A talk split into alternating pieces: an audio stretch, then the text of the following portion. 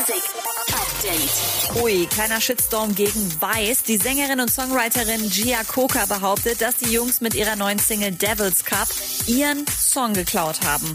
Als Beweis hat sie E-Mails veröffentlicht zwischen ihr und dem Management von Weiß und auch zwei Soundfiles. Die Jungs aus Berlin haben sich bisher nicht dazu geäußert, aber ihr Kumpel Felix Jen, der schreibt, dass sie eigentlich ja nur die Idee geklaut haben, eine bestimmte Melodie, die es vorher schon gab, zu covern.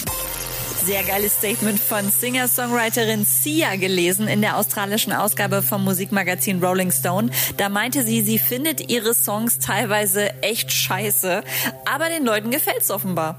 Rin besitzt neuerdings eine eigene Autowaschstraße. Rins Car Wash hat mittlerweile schon über 8000 Follower auf Insta. Und Kaigo bringt am Freitag eine neue Single raus und auch gleich ein neues Video. Dafür hat er sich extra die beiden Hauptdarsteller aus der mega angesagten Netflix-Serie Outer Banks klar gemacht. Das dürfte auf jeden Fall ein paar Klicks bringen. Update mit Claudi on Air. Jetzt auch als Podcast. Für tägliche News in deinem Podcast-Player. Abonniere I Love Music Update.